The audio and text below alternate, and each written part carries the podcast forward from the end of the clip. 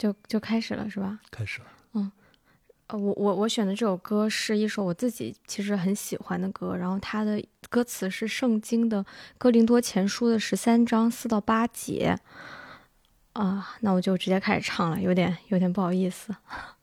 但曲调是一个很简单的，然后它其实也经常会被牧师在婚礼上唱，因为它其实，嗯，是主题是关于爱的。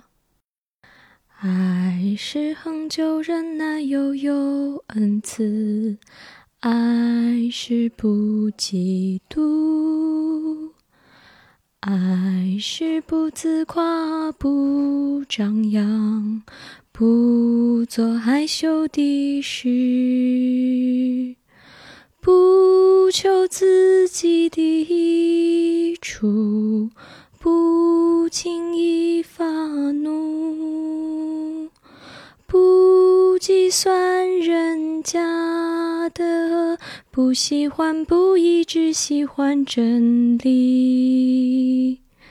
凡事包容，凡事相信，凡事盼望，凡事忍耐，凡事要忍耐，爱是永不止息。好了，我通常做家乡系列的节目的时候，请我的分享人唱一首歌。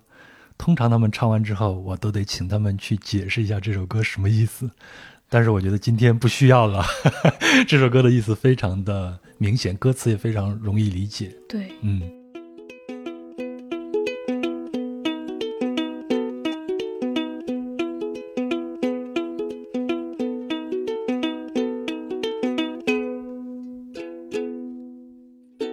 好，欢迎收听《人文旅行声音游记壮游者》，我是杨。那本期是家乡系列的节目，我们的目的地是温州。那本期的壮游者是播客《北海怪兽》的主播，以及微信公众号“若有所播”的主理人若冰。呃，先请若冰给大家打个招呼吧。大家好，我是若冰。嗯，若冰，你还有一个名字叫做肉饼是吗？啊，对，我在《北海怪兽》里使用的艺名叫肉饼。嗯，那这是跟你的若冰的一个谐音梗吗？对对对。嗯，还有一个原因是我亲姐姐有我有一个大我五岁的亲姐姐，她小时候这么叫我，然后我还挺喜欢这个名字的，我就这样沿用了。呃，我觉得到现在我可能需要解释一下为什么开场歌是一首福音歌啊。这个咱们还是在后面再说吧。嗯，呃，因为我们这期的目的地是温州嘛。呃，若冰，你是一个原生的一个温州人是吗？不是后来？对对对，我爸妈和爷爷奶奶、外公外婆和爷爷奶奶爸爸妈妈和外公外婆的爸爸妈妈都是温州人。好，你这套贯口可以再长一点。你你你你是平常在家里边跟他们交流的时候都是讲温州话的，对吗？呃，跟爷爷奶奶那一辈的人都是讲温州话了，然后跟我爸妈其实现在已经有点呃普通话和温州话参半了，因为我们那个小的时候正好是普通话在小学校里普及的那个时候，有强制的 KPI，就是老师会要求你去讲普通话，你不能讲温州话。但其实，在父母的那一代，他们上学的时候还是讲温州话的，对。哎，你是哪一年出生的？我是一九九七年哦，所以这样大家就有概念的，可以算一下你刚才说的强制推行普通话是什么时间代？对对对对对。嗯，那你的父母他们现在讲普通话，他们的这种学习的来源，除了平常我们看一些影视作品啊、电电视啊这样的话，还有其他的一些渠道吗？还有很重要的一点，其实温州也是一个大量移民进入的一个城市。就是温州其实有很多的外来务工人员，他们通常来自于，呃。中国的内陆地区，对，比如说像四川呀、湖南、湖北呀、安徽呀、贵州啊这些地方，所以说你跟他们去交流的时候，你不得不就用普通话，然后出于商业的需求，对对对，你你需要去跟他们做生意或者雇他们做工人之类的，对。不是有一种传说说，温州的这种语言可以在战时的时候作为一种密码来使用，就像《风雨者》里边出现的那种土著的那种语言是一样的。我我看到一种说法，说温州话和温州方言被认为是历史层次最丰富的方言之一。我想问的就是，你现在大部分时间是用普通话，包括跟你的家人、你的父母都是用普通话来交流的。那么你再回头看一下你的温州方言，你会觉得有一些有趣的一些地方吗？就我觉得温州话总体上来说，它的最大特点就是难懂。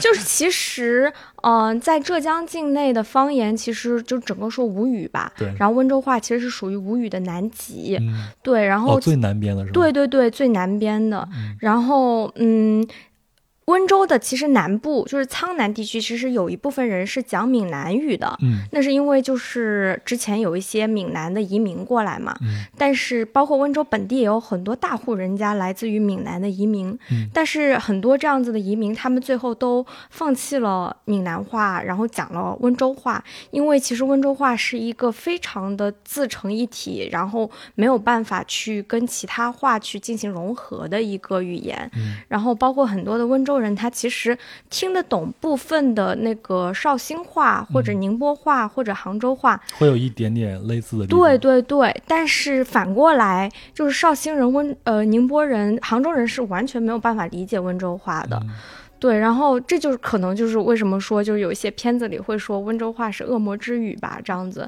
嗯然后我自己可能会觉得说，确实是我自己在讲温州话的时候，可能就你有很多语法，有很多呃字，你是没有办法用普通话的一个啊字去写出来的。嗯对，就完全没有办法，你根本就找不到对应的字。嗯然后后来我看了一本书，呃，叫做《温州方言志》，这本书确实写得挺好的。然后发现里面有很多的名词，它其实是对应到一些古文的一些字里面的。啊对，然后包括有一些语法，就是是一些倒装啊，或者是我们现在就是白话文已经不再使用的，嗯所以说可能你就没有办法用一套白话文的语言去体系去理解。嗯呃，我举个例子，比如说我们说乖，人很乖，你很嗯乖，会说是歇囊。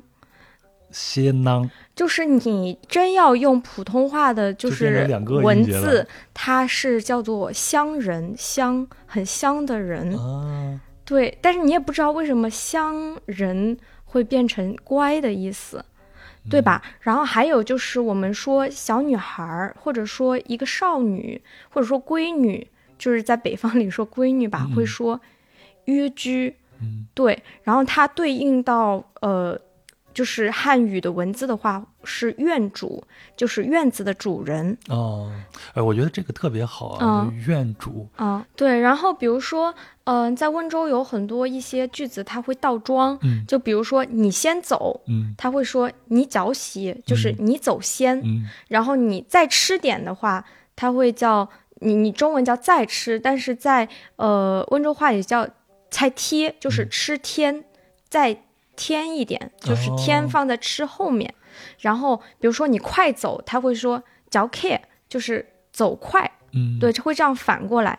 然后还有一些，比如说名词，呃，其实它是一个呃形容词放在名词的前面，比如说干的菜，我们会说菜干，哦，然后咸的菜会说菜咸。所以嗯我听你和你男朋友做那期节目嗯里边提到了温州的炒粉干，嗯，其实是干粉是吗？对对对对，就是干制的米粉。啊，对，我们会叫它粉干。好，咱们后面再聊美食，你继续，还有其他例子吗？对，然后比如说，嗯、拖鞋，嗯我们会说哎偷，就是鞋拖。嗯对对对，然后客人我们会说 non care，就是人客，嗯对，就是都反过来。就我也是后来才发现，就说哎，为什么会这样？但是就是因为你从小长到大，你自己就不自觉的，就是发现是这样。还有，我觉得自己我自己觉得比较美的一些词汇，比如说早餐，我们会叫它是天光，嗯，然后天光天气天很光，啊，就是看见天光亮看见天光亮，对，那个叫做嗯早餐。这是用时间来指代一种食品了。对对对对嗯对，然后我们其实中午也是用时间来指代的，就是我们会说吃日昼，日是呃日是太阳那个日，昼是白昼的昼，哦，对就是这个叫做吃午饭。最亮的时候。对对，这个叫做吃午饭，然后嗯吃吃晚饭就是吃黄昏，嗯，，对，哦虚就是黄昏，哦，就是晚上的意思。美啊。对对对，我也是觉得这个很美。嗯。然后呃，宵夜叫一一举，夜居就是夜厨，嗯，夜里的厨厨房，房对，对对对。嗯，这句话听起来有点像日语。还有人说温州话听起来像像韩语，还有像法语的，因为有一些就是日的音。嗯，对对对对，我的我的男朋友就说你怎么长得像法语一样？我我发现我们河南话啊，就是我老家的嗯话，到现在为止，我觉得最具古风的一句，就是我之前在陕北那期节目里边提到过，一个人单独一个人，我们叫做斗孤院。啊，你听不懂我说什么，但是如果我把它对应成汉字的话，就是独孤，哦，独孤求败那个独孤，然后后面加一个员外的那个员，那用普通话来读起来就是独孤员，就是孤独的一个人。哦，好有意思。对，这应该就是一个非常雅致的一个从古汉语里边留下来的话了。但是现在变到我们方言里面就土的要命。啊，为什么呢？我听着觉得挺好的。但是我要跟你说，比如说你去饭店了啊，人家饭店的服务员问你几个人，嗯你说豆鼓院，嗯，外人你听不懂什么叫做都古院，对吗？哦，嗯。我们就是比如说我们本地会把方言叫成土话嘛，嗯，对，就觉得土嘛。对，哎，但是你看我们那边是一个农业社会，我发现嗯。在农业社会里边形成的这种方言，基本上都没有这种小声说话的这种氛围。嗯。是因为大家可能田间地头互相吆喝一声，你要听得见，嗯，所以你要用大声的这种方式去吼，嗯大家才能听得见。嗯那在温州话里边有这种小声说话的这种氛围吗？也就是我前面提到的说，好像我们河南话不太适合甜谈那种甜甜腻腻的那种恋爱。嗯，我觉得温州话总体上它属于这个呃吴侬细语的那种类型吧，嗯还是比较柔和的。嗯，对，但是如果你真的要跟人骂人的话，用温州话骂也是很狠的。对，那温州话你们见面的时候嗯会用什么样的方式去打招呼呢？就是你饭吃了吗？哦，那跟我们北方是一样的。对对对，这还是一个从农业社会里边，就是物质不太丰富的时候，大家都会用这样的方式去打对对对招呼了。对嗯其实若冰你就特别符合我之前对温州人最初的那个印象了，就小小的，然后很清秀。嗯我小时候大概就是九十年代的时候啊，就是我生活那个玉溪的一个县城里边，就突然有了温州发廊，还有了温州眼镜店，这是最早的这种商业形态之一了嘛。然后因为我们是内陆的一个县城，就很少能见到这种外地人，所以有一天我的同学就跟我说说，哎。我们县城里面开一家温州眼镜店，那个老板娘可漂亮了，咱们去看一看。那个时候我们是初中，你像那个就是情窦初开的那个时候，所以对异性就很感兴趣嘛。然后我们就就去，然后用就是很不好意思，就是用那种很隐蔽的方式，在人家前面走来走去的去看。偷瞄。对我印象中啊，那个女孩就是穿那种白色那种连衣裙。那在那个年代，也有可能是我滤镜，就是记忆的这种滤镜啊，给它美化成那样了。但是我感觉在那个年代和我们当地的那些女孩是完全不一样的一种气质。嗯但是我从来没有跟他说过话，也从来没有踏过踏进过那一家店。那个时候可能也不近视，更没有钱说一个学生进去买一个很贵的这种眼镜。但是跟温州人打交道，应该是从发廊里边。那个时候我们崇拜的是四大天王，学校的男生稍微时髦一点，你都得留一个郭富城头吧。你 你知道郭富城头什么样子吗？那个时候还流行这个政治化，嗯郑智化那个时候就把发型就两边就给它剃清，然后鬓角全给它剃平，当时是一个非常时髦的那种发型。但是呢，在学校里边敢留这样发型的人都是那种混混啊，嗯嗯嗯，或者很霸道那种同学啊。呃，你一个普通人理了这样的一个发型，在学校里边没准会挨揍的，因为别人会说你太烧包了。那天我去温州发廊去理发的时候，那个老板可能没有听明白我说的，稍微剪一下啥意思，就给我剪了那个发型。我当时就震怒，说你这样让我怎么能去学校呢？但是也没有办法了，你也没有办法再回去。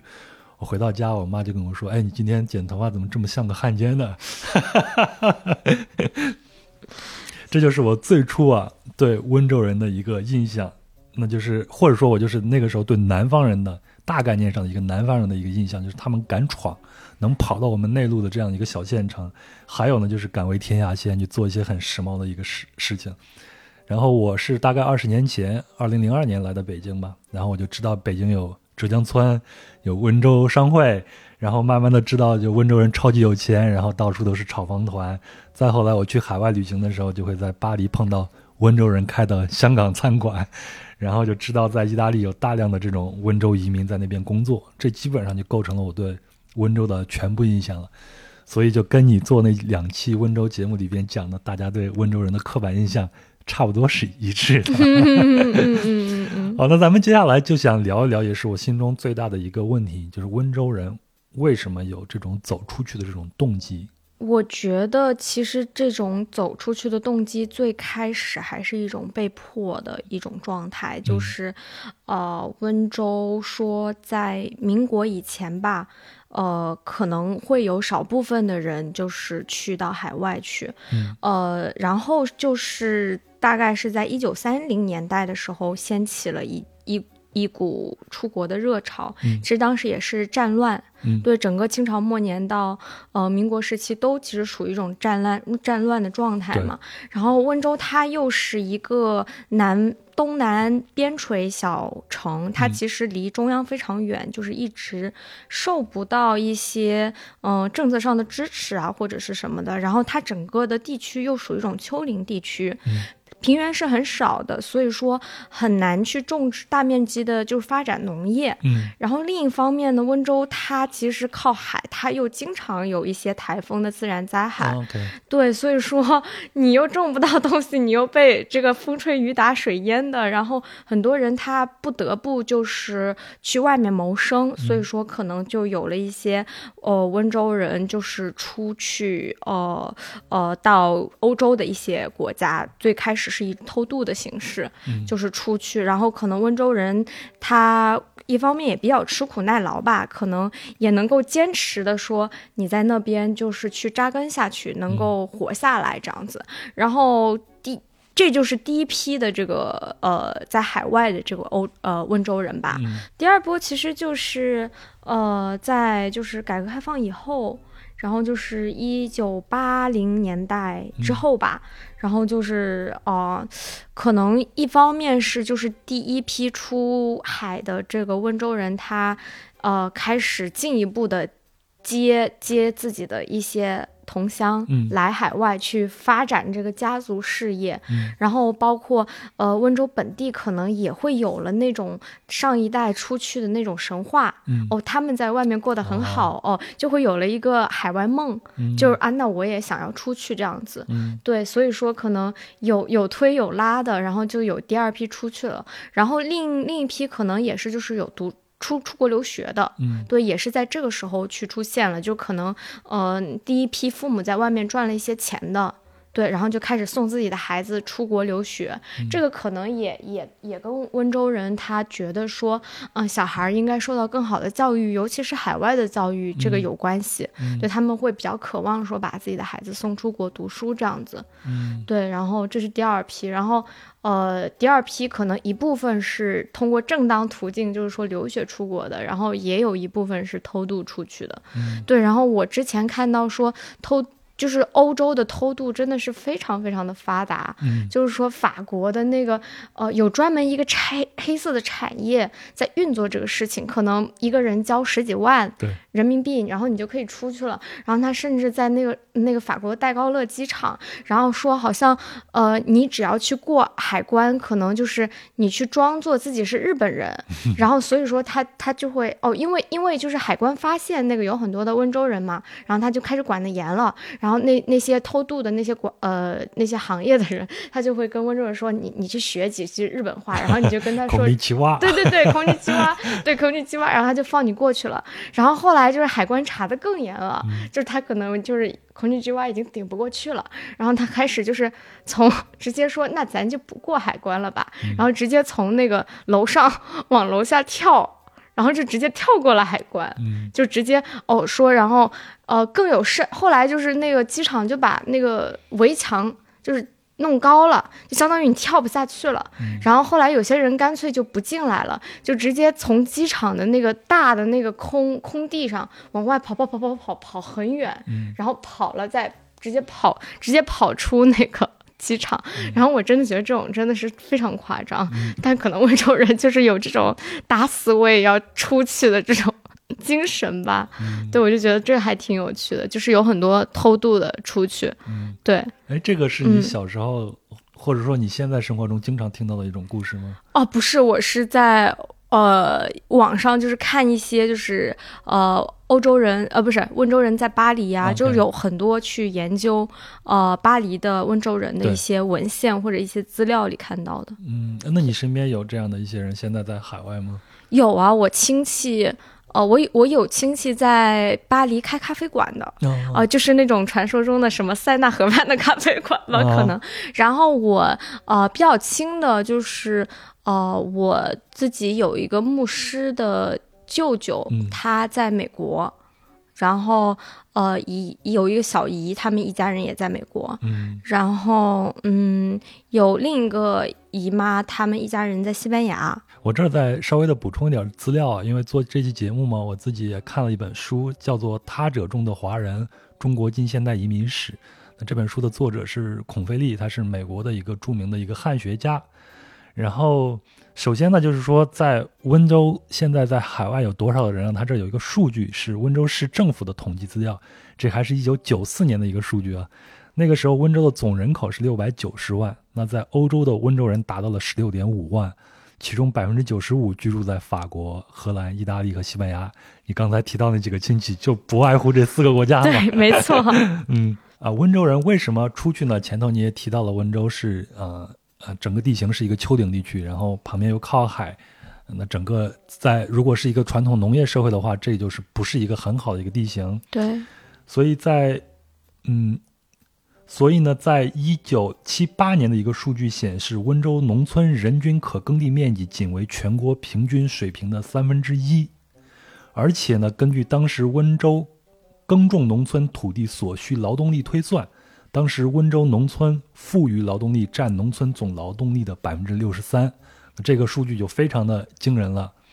然后温州地区多为山区，土地贫瘠，在二十世纪的大多数年代，那里的陆地交通都非常的不方便。这个在你小时候应该就没有什么特别的印象了吧？对，因为后来温州人有钱了之后，就开始集资建铁路、建公路，这个也是非常温州特色的。对，这就是我们。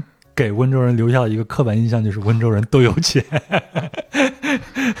但这钱是大家一一点一点攒起来的，就是因为当时不是因为就是政府不给钱修铁路嘛，然后温州人就说我们要修自己的铁路，然后就修了温州的第一条铁路。嗯，这其实我们也可以窥探一下温州人在。外地包括移民，它是两个嘛，一个就是往海外去，另外一个在国内的很多的城市里边也有温州人的这种出现，没错。包括就像我生活那个地方也有温州人的这个出现，他们出去以后奋斗的这种方式，基本上都是以家庭为或者是宗族关系为一个强烈的一个纽带，然后大家共同去做一件事情。对我再补充一个，就是为什么到二十世纪六十年代以后，中国移民迎来了一个新时代？嗯，这个在。孔飞利的这本《他者中的华人》里边说，主要是受四个历史事件的明显的影响。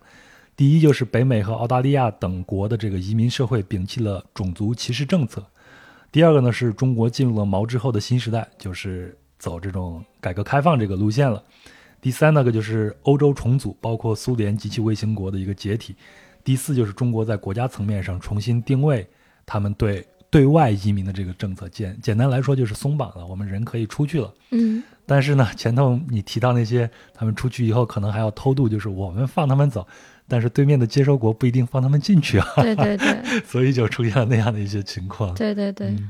那我觉得这个终归的一个动力还是要出去去讨生活，要赚钱。是的，对吗？那温州的这个重商文化，前几年有一首歌叫做。呃，什么皮革厂？温州皮革厂倒闭了是吗？浙江温州，浙江温州，江南皮革厂倒闭了。所以重商也是温州人一个很大的一个标签。我觉得对于上一代人来说，做生意仍然是一个比较被动的选择。嗯，因为温州人没有文化，嗯啊、尤其是对于普通农民来说，他们失去了他们的土地之后，他们没有什么，他们又没有一技之长，嗯那唯一能做的事情就是做生意。嗯然后，而且就是你明显的看到温州人呃开始做的生意都是一些小生意，嗯什么打火机啦，然后什么呃皮鞋呀，嗯对吧？皮革制品，呃，然后眼镜也是，嗯呃，其实他们都是去从很简单的一个很小件的一个商品开始，嗯然后呃。薄利多销嗯都是以这样子的一个路径去做的，然后嗯慢慢的去做大。然后我自己看到的一个状态就是，嗯，大家会嗯不怕做这件事情，但是通常情况下也是因为你没有什么其他的事情可做了，嗯然后一种很明显的一种呃，或者说很直接的一种路径就是，比如说你家里有其他人在做这个事情了，嗯那你就跟他做一样的事情。嗯就是你家，比如说是卖一个电器的一个什么东西的，嗯，那你可能去卖它上游的一个东西，或者哦下游的一个东西。形成一个产业链。对对对对对，然后那你其实自己就会成为一个。呃，一个供应商的一个关系了，或者怎样的，对，然后所以说，可能你第一笔生意，你可能就是来自于你的亲族里面的，对，然后所以这样慢慢的、慢慢的发展起来。所以说，呃，包括我自己家里有一些人，他们会在东北做生意，嗯。然后说带呃带人出去，就是说你有亲戚在那边，然后你也出去，然后你可能也就开一家相似的店，嗯然后在那边就做这样子，嗯，但是我觉得没有就是大家刻板印象中的那么神话嗯，的一点就在于，不是所有人 做生意都能做成功的，那不就是要温州炒房团给 带的这种效应吗？我们才会有这样的印象。对我身边还是看到很多人在外地做了生意，也是铩羽而归的，嗯对，也是就。就是也没有赚到多少钱就回来的也是有的，嗯但是往往人们的眼睛只看到那些赚了大钱的人嘛，你你你失败者是不会被大家所知道的。对，也不会被大家所传颂的。对，没错，嗯，嗯，我听你的节目的时候，呃，你们聊温州，聊到一个很小的一个细节，我觉得特别有意思。我当时一边听一边笑，说你们的父辈跟你们聊这些，我身边的同学啊，谁谁谁做啥生意发了，公司上市了等等。他们聊的时候都是聊的很小很小的一个生意，比如说卖针啊，对或者是卖一个电池啊等等对对这种。对所以温州人是很善于在这种小的东西里边发现商机的。对，没错，嗯，没错，不过我觉得还有一点很有意思，就是你像我生活的玉溪的地区，我们也是一个传统的一个农农业社会，但是在我们那儿好像对商业啊有一种天然的这种排斥的这种心理。就包括我的父母，他们生活的那一代，可能就觉得谁做一个小生意，这种是一个在社会里边就是非常不成功的。那嗯，在他们看来，你必须得进入到这个呃政府系统里边，你才可能是一个成功的一个人士。那你做生意，你必须得做的发了大财，你才算是在这个行业里边，才算是一个稍微成功一点的，但还不能进入，还他的在鄙视链里边还是低于这种政府公务系统的。可是，在温州，这种重商可能就是很早很早的一个流传下的一个传统了吧？我觉得对于政府权力没有那么崇拜的一部分原因，可能是温州相对还是一个非常宗族社会的一个地方，所以说大家对于权力结构，它有一部分大家族的那个东西在，嗯呃，包括呃。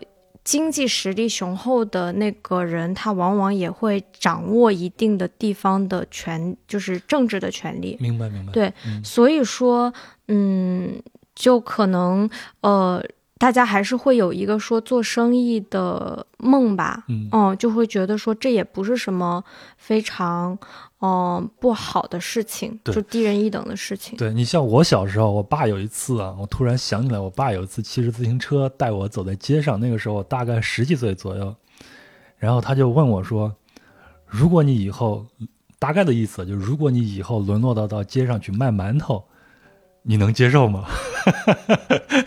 我当时肯定回答是我能接受，但是我那个时候太小，我也想不清这其中的关系。但是我现在回想一下，我我爸那个时候可能对在街上卖馒头这样做一个小商业的这个事情，心里边可能是认为它不是一个正经的工作，也不是一个男人成家立业的一个途径。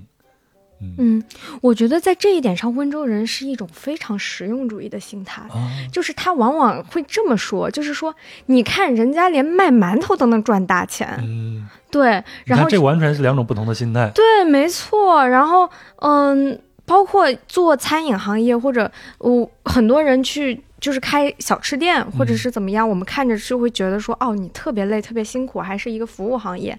但其实，在温州人看来，就会觉得。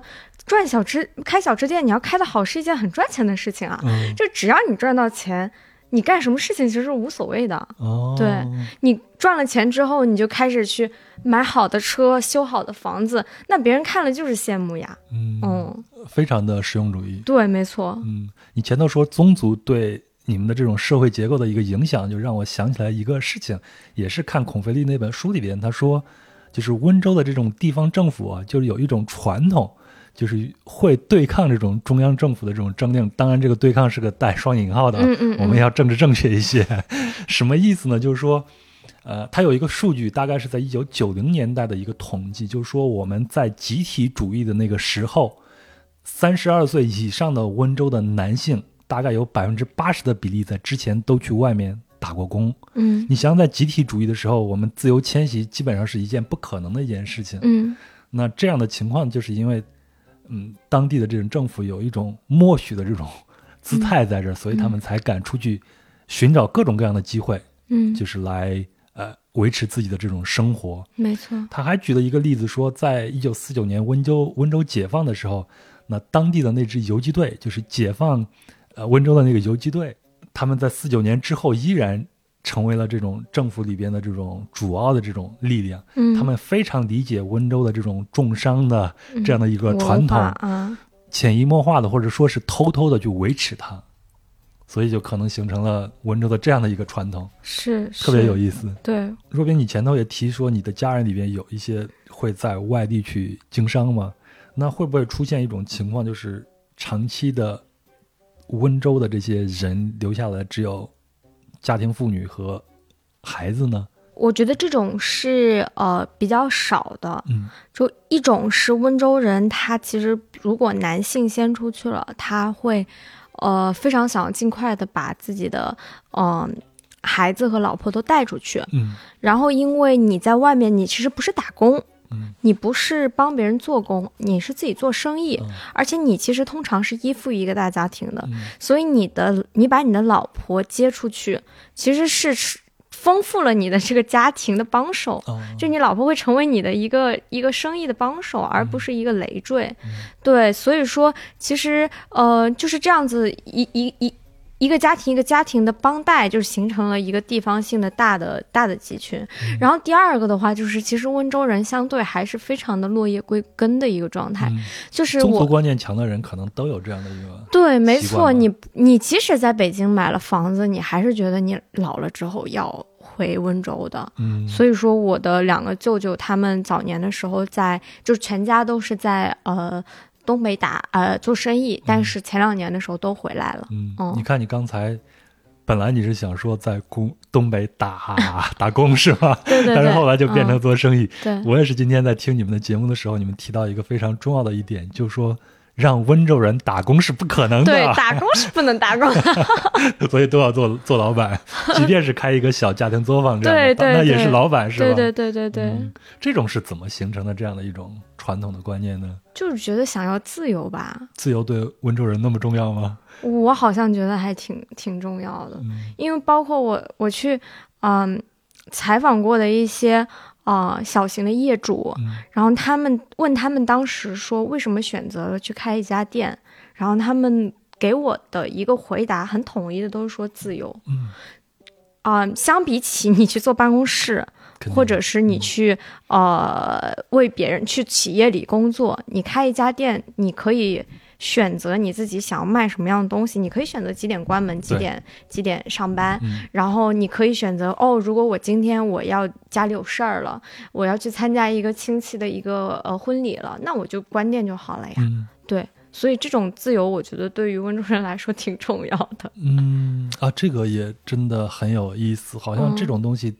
在我看到的我们老家的这些传统的观念里边，自由好像是不存在的，大家都会认为吃公家饭是一个王道。嗯，那吃你吃谁的饭，你就为谁去打工，受谁的这种约束就好了。可能跟温州向外迁徙的这种习惯是息息相关的。可能这是大海的性格吧。嗯，所以我们才能在全国各地，甚至全世界各地见到那么多的一个温州人。对对对对对。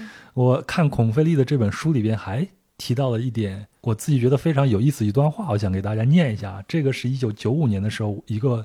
生活在北京的温州商人说的，九五年的时候，北京的浙江村，嗯，已经相当的发达了。对，他是说，在转向市场经济的新时代，肯定要走出去，愿意冒险吃苦，不断的从一个地方到另一个地方去寻找经济机会，这就是温州精神的核心。当时有一句话叫做“浙江人像太阳，照到哪里哪里亮”，这个话以前是专门用来歌颂毛泽东的。这就是说，我们走到哪儿，哪里就会富起来。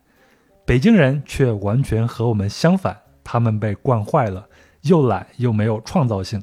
北京人从不想自己去改变条件，他们只是坐在家里，等着喝白开水、吃面包。为什么？因为他们不想冒险，不愿吃苦。如果我们国家真的小，如果我们国家真的要发展自由的市场经济，那么全中国都应该向我们温州学习。而不是批判我们的创新精神。这段话可能大家都会去把重点放在他说的北京人这一段，对吧？当然这是一家之言啊。但其实我个人觉得，他最重要的一点是后面的，就是全中国都应该学习我们温州精神，而不是批判我们的创新精神。那这句话也意味着，当时的温州的这种所谓的温州精神和温州的这种行为，也是受到很多的批判的。就在我这个年纪，已经出现了那个，就是温州皮革假货啊，或者是呃那种炒房团啊，主要是炒房团。对，然后还有就是那种民间民间高利贷，嗯，还有一些呃自民间借贷的一些欺骗啊、断裂啊之类的这这些事情的发生，然后嗯。别人听到我是一个温州人，就说：“哦，温州人很有钱的。”他的语气里其实是带着一种非常暧昧的一种啊五味杂陈的一种心态。他可能其实并不那么瞧得上这个事情，但是又觉得别人一听我说是河南，哦，河南人。后面我就猜他说哦井盖儿，对，然后所以说到了我们这一代，其实我们的父母非常希望我们能够通过教育去出人头地，而不是接过家里的衣钵了。对对对，所以说，而且现在的就是温州的那些有钱的土老板们，非常喜欢娶老师当妻子，因为就觉得以后孩子的教育就有着落了，有一个教育资源了。对，没错。资本和教育资源的一个联姻是吧？对对对，所以我们这一代的温州的孩子，他们其实是相当被鸡娃的一代。哦，嗯，你呢？你小时候是什么样的一种状态？对我也是被。也，我父母不激，但是我在那个内卷的教育内卷的环境里是明显能感受到的。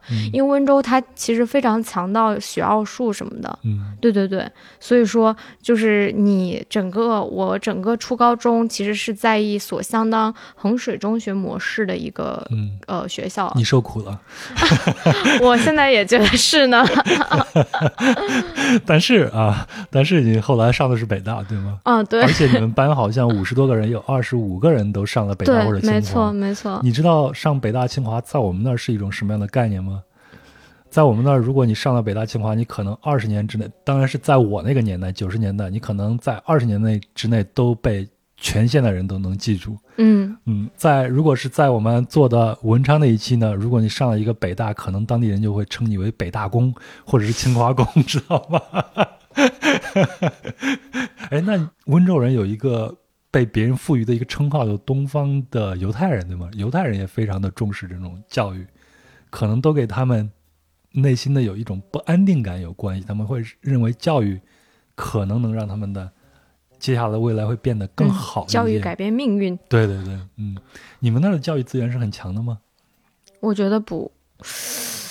呃，我觉得不是，嗯我觉得正是因为教育资源不强，你才要通过这种奥数竞赛的形式去拿到一个清华北大的名额。嗯，对，所以所以你是通过这样的形式？对我是通过，我一定程度上是通过这样子的形式。嗯，对，对，因为我当时高中的时候学的是呃物理，物理竞赛，然后当时高三的时候拿啊、考了呃全国的呃全国高中生物理竞赛的二等奖，嗯。然后当时和当时那个大学的招生政策还比较宽松，现在更越来越紧收了嘛，呃，所以当时和北大签了一个就是呃只要考到一本线就可以上北大的一个协议，嗯。嗯，这个可能呃，但是我当时后来高考成绩也比较好，也分数线也够上了。嗯，但我觉得是，就是可能后来因为签了这个协议，心态变得比较好了，就就可能发挥的也比较好吧，有可能吧。嗯，但这个我觉得好像跟温州精神也有一点点关系，就是他们嗯非常善于发现这样的机会，没错，然后抓住这个机会，利用政策。是的，是的，嗯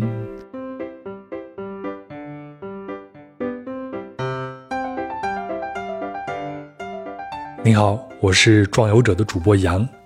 那壮游者呢是一档独立播客，目前所有的运营费用呢都靠我用爱发电以及听友的打赏和赞助。那在此呢也向这些听友表示感谢，谢谢你们。那我和壮游者这档节目呢，也确实非常需要您的善意和慷慨的支持。目前有两种渠道可以对壮游者进行赞助。第一，您可以在微信搜索并订阅壮游者的公众号。那每一期呢都会随音频节目发送一篇文章，文章里边会有相应的细节图片或者是相关资料，是对音频节目的有益补充。此外呢，您也可以通过文章下方的喜欢作者进行赞助，这是我个人最推荐的一种方式。那么第二个渠道呢，是通过支付宝壮游者艾特幺六 .com 进行直接赞助，也就是壮游者的拼音全拼加上艾特幺幺六 .com 就可以了。当然，您也可以通过转发、点赞、评论单期节目和专辑的形式来支持壮游者。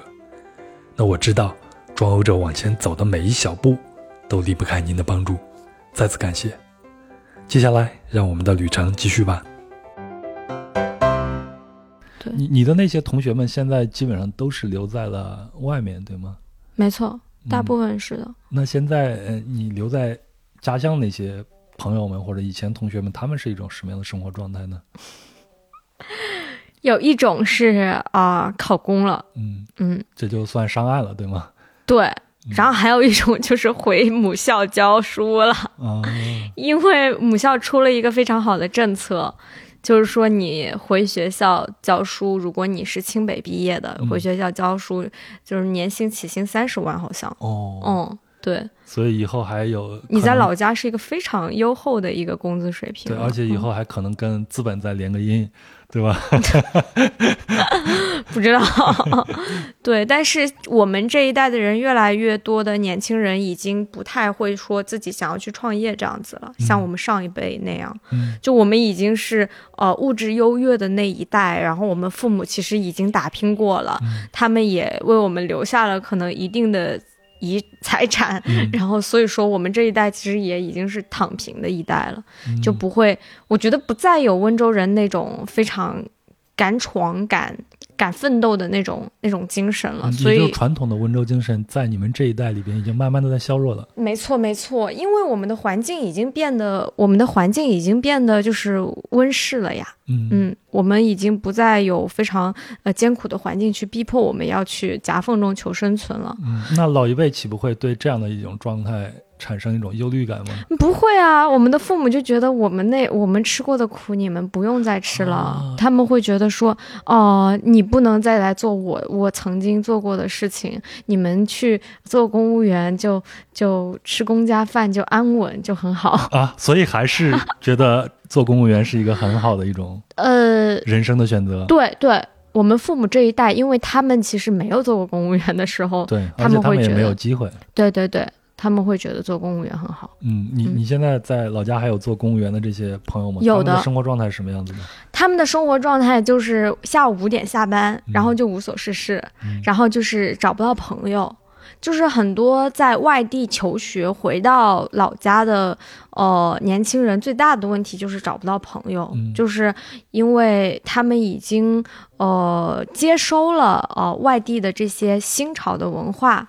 然后他们在本地又没有办法去找到这样子的文化资源或者社交资源，嗯，精神上没有办法产生共鸣对，没错没错。然后所以说，他们和本地的温州人可能又，呃，本地的同龄的温州人可能又不太能玩得来，嗯所以说他们可能就相对会比较无聊一点。嗯嗯，对对对。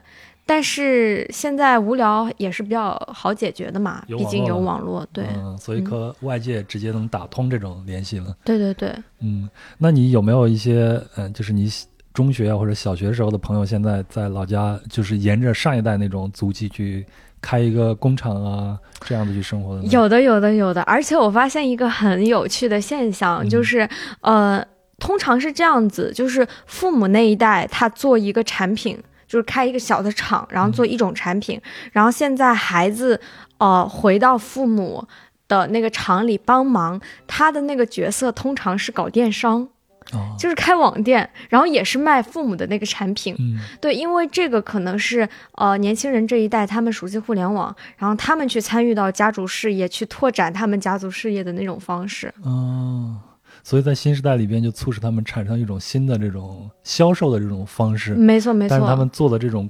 呃工作还是跟老老一辈的其实是没有什么特别大的一个区别。没错，没错。嗯，那，他们的生活状况怎么样呢？现特别是在现在这种年代，做电商也不是一个非常容易的一件事情。嗯，，没错。嗯，他们生活方式，我觉得还是相对于你大城市的人来说是非常安逸且舒适的状态。嗯我自己也想过，我如果回到家去生活，其实我会过得很舒服。你想过这个问题吗？想过呀，想过呀。是想回去。对对对对对，嗯就是我自己，因为我自己跟家里关系挺好的，我会觉得我回到家里生活没有什么太大问题的。嗯然后我自己也能在互联网上找到我的精神寄托和啊、呃想要的娱乐或者文化的一些东西。嗯呃，谋生又是一个相对简单的事情，那边的生活成本就是你刨除到房资房租的问题，你是就是生活的会很容易。嗯工作呢？你回去以后，你有没有想象过你去做一份什么样的一个工作呢？嗯，考公务员。我自己觉得考公务员是一种，嗯但如果我我在考公务员之外，我一定会做自己的事情。我嗯想过开一家店或者做点生意，我一定会去做生意。我觉得，嗯，所以你心里边或者你身上还留着这种重商主义的这种血的。倒不是说重商主义吧，就是我自己会觉得啊，你大城市里有的这种东西，你在温州都没有，那机会太多了。嗯，就是比如呢？你会觉得到处做一个什么呢？就 我之前想过，一种是教育机构，嗯温州的年轻一代的父母，嗯他其实非常的注重一种科学育儿的一种、一种一种理念。所以说，其实呃，母婴市场，然后包括那个教育市场，在温州都是非常的巨大的。嗯然后另外一种可能就是抓住女性的消费力，这这个市场，然后所以相应的就有美业，嗯就是。当然，温州也有传统的美业啦，但我觉得美业的一种新的医美的升级和呃，就是美容行业的一些新技术的引进，我觉得这个都是非常有市场。另一个就是我自己比较喜欢，比如说运动健身，嗯这个我觉得在温州也是大有可为的。嗯就是我觉得温州的人他自己的呃消费能力是在的，因为有钱了。嗯。但是现在问题就是有钱没处花，哦。就是没有呃和他们消费能力对等的一些呃消费产品的供给，嗯。所以我觉得 大遍地都是机会。嗯，所以你说这个，我就非常理解你是愿意把城市里边的一些你觉得值得向自己的家乡去推广的这些事情带回去的。没错没错，而且我好像觉得自己非常有动力做这件事情。嗯嗯，那现在有人在做这样的事情吗？在你们老家？其实有，其实有，包括这次疫，呃，我温州有一个呃，有点像志愿者组织，叫做高温青年，它是在二零二零年疫情刚开始的时候发起的，然后主要是一个志愿组织去。支持疫情的，然后他甚至会联合到一些海外的一些温州的一些华人的组织，然后包括这次上海的疫情，他们也做了很多的一些呃行动。我觉得他们是就是一个非常嗯不错的，做的很好的一个呃一个公益组织吧。然后还有呃我另一个知道的朋友在做的叫做。啊，X 加加，它其实做的是一个温州的，呃，在地的一个青年社群，然后他们会有一些旅游产品，就是说集体组织去，呃，一些国外旅游啊，然后或者是呃一些周边的浙江周边的一些呃地方，就是乡下的一些地方去进行一些呃就 retreat 一样的一些活动。对，这个也是一种。然后还有在温州最有名的一条街叫五马街上开有一家叫做无料书店，它的创始人也是一个温州人。他其实是有一点像，呃，独立书店的模式吧，有点像西西弗书店。对，然后他现在也是从温州开的第一家店，然后慢慢的向全国去扩张了。对，虽然书店也不是一个赚钱的生意，不是说要开书店，但是说，嗯，还是有很多的温州青年在做一些不一样的事情。我我发现，嗯，好，那咱接下来聊一聊你的家乡啊，你的家乡，嗯，具体是在什么地方呢？乐清市，嗯，呃，乐清刚开始它其实是一个县，嗯然后后来升级成为一个地级市。嗯然后我是在北白象镇。嗯，那现在这种城市和乡村的这种差别，比如像我们提到一个温州，可能想都是温州市嘛，那他们的差别还还会很大吗？我个人觉得，呃，会有一点。但是我刚刚说农村，我后来发现。它和农，它我说的我所居住的这种农村和电视里放的那种农村差距还是挺大的。就是现在温州的农村基本上都已经城镇化了，就是会发现它的道路也修的特别宽。对。然后，嗯，楼房也是商品房，一栋一栋盖的非常高。放到欧洲都是属于城市的概念。原来是这样。对，但是在我小的时候，我还是。对，呃，比如说农田田野的记忆是比较比较高、比较深的。包括我老家，它其实是一个在河旁边的。嗯，对对，就是相当于我们那个镇子上有一条主要的河流，然后它会有很多的支流。然后我的那个家，我老家就是在河的旁边，所以说夏天的时候，它的穿堂风吹过去是很凉快的。对，然后嗯，我记得我小时候有一张照片，就是那个 我妈妈把我放在那个脸盆里，然后就是会放在，就是因为那个时候水还很清，所以说他们会在那个河边洗衣服。对，所以说，嗯，在我姑姑的小的时候，他们甚至会在河里游泳，嗯，然后他们甚至会把我装在脸盆里，然后就放在那个水里就玩儿，对，这样子，嗯，对，这样子，然后也是我后来才发现说，嗯，其实。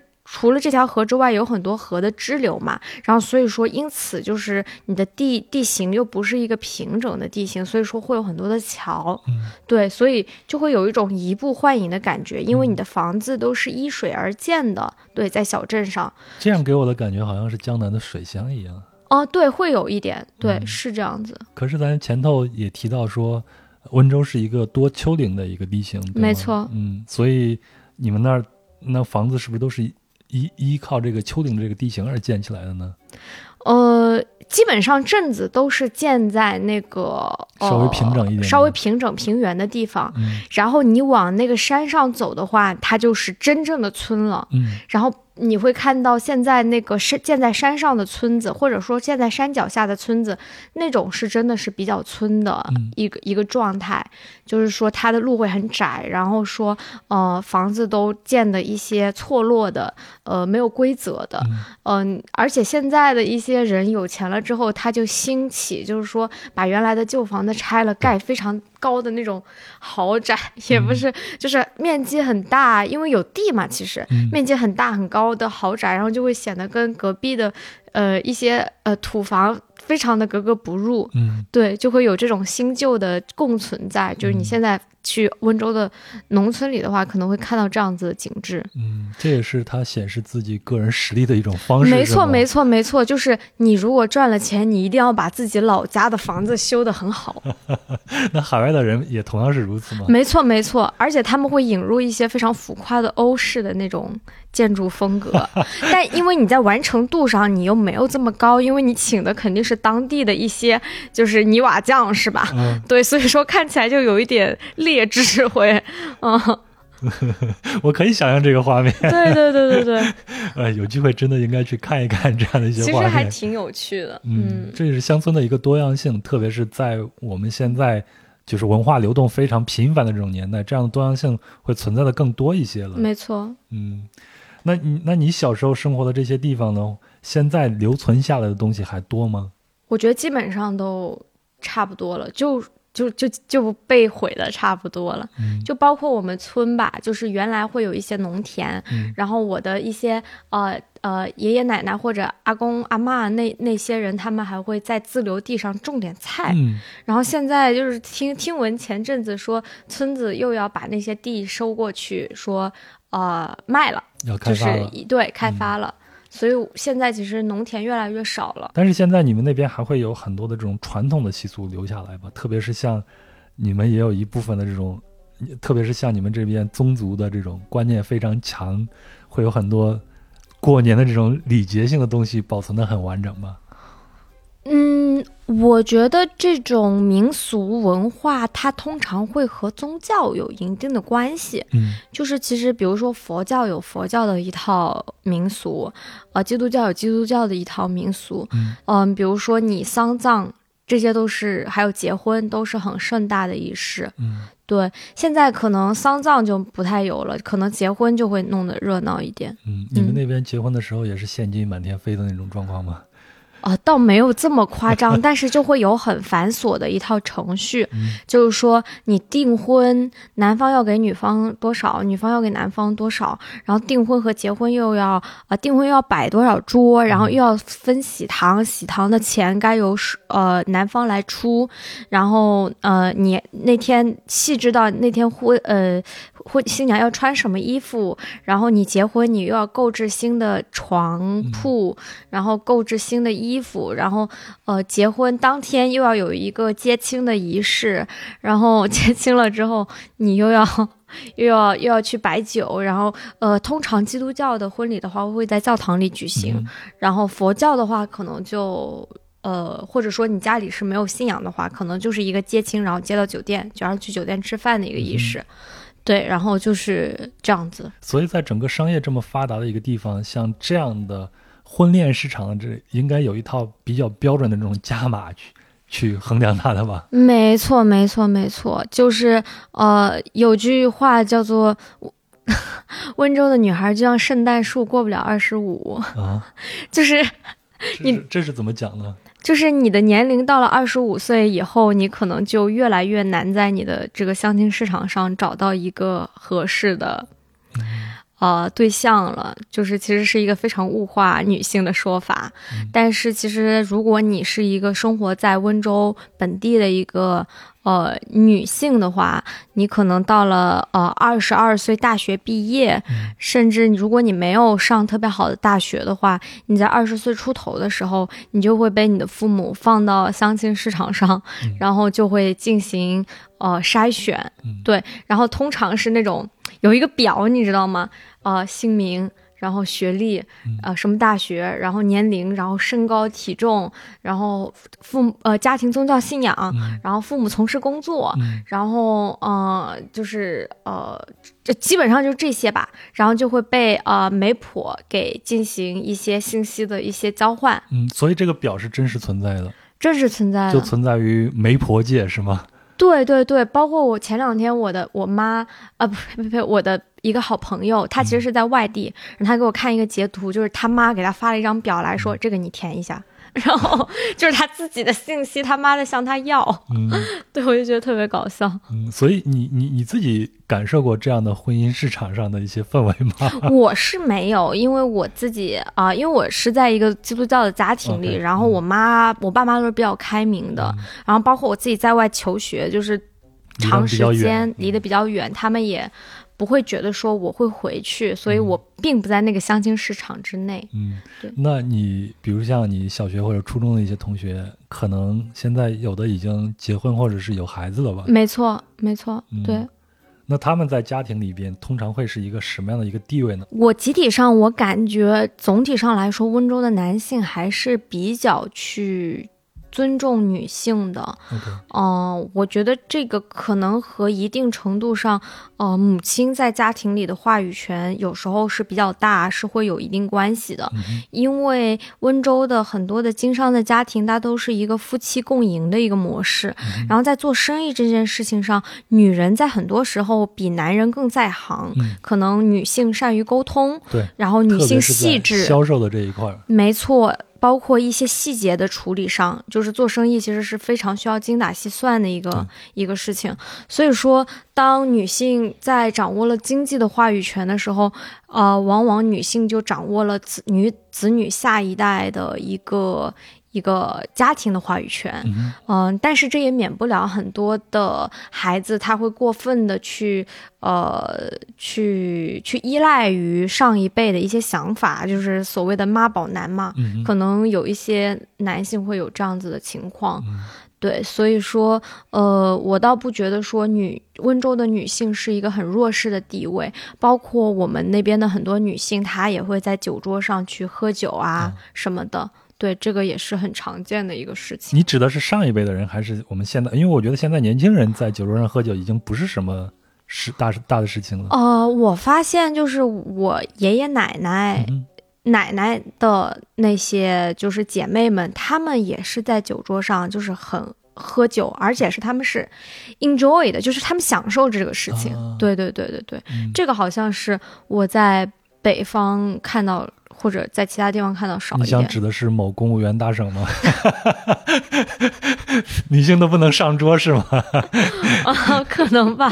其实，在我们老家也是这样。嗯，你像我妈妈，我印象中小时候，我们家里边来个客人，比较重要点的客人，我和我妈妈都是不能上桌的啊。嗯，我们我们只能在这个厨房里边去吃饭。当然了，这不是说每一次都这样啊。如果是非常亲近的自己家里边真正的那些朋友啥，我们是可以上桌的。嗯嗯。但是如果是外面来的稍微的尊贵一些的客人，我们是没有没有这个资格去上桌的。嗯。这是北方的一种传统。但是另一方面，温州又是一个非常重男轻女的一个地方。对，我就是想再问一下这个问题啊，因为对我我就想说，温温州的女性她能干，她勤劳，她赚钱多，并不意味着她啊。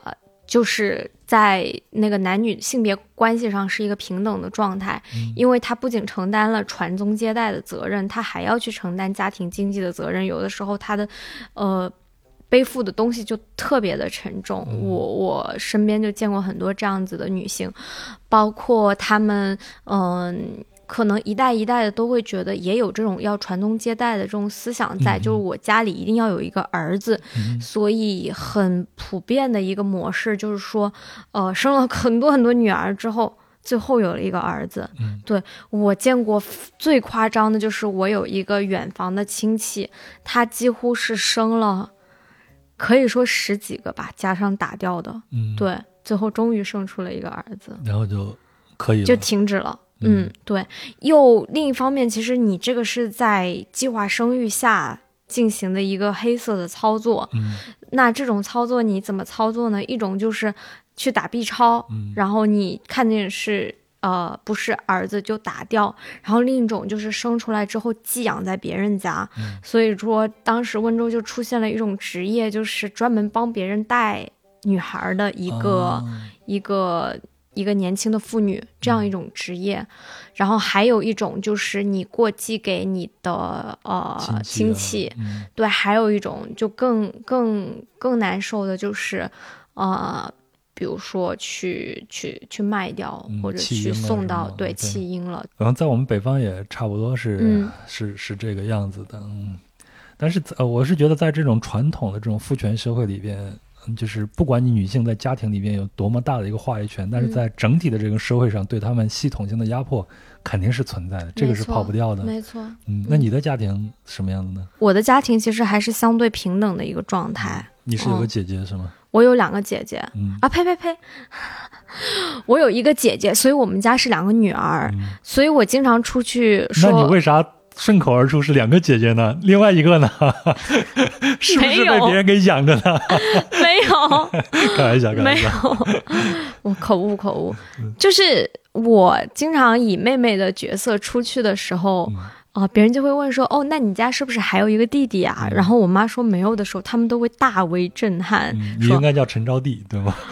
没错，他们就会意味深长的，哦，就这样子，嗯 因为感觉有弟弟才是一个正常的事情，没有弟弟反而变成了一个不正常的事情。对，但我妈从小就跟我说要做一个独立女性，嗯，我觉得很有趣。独立女性这个概念在你妈那儿已经，对，她就说女人要有自己养活自己的能力，嗯嗯。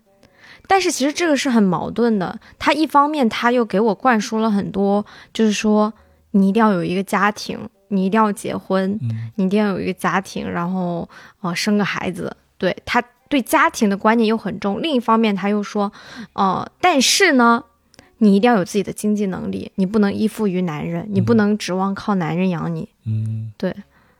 那你自己是怎么想的？你会觉得家庭是你一定要追求的东西吗？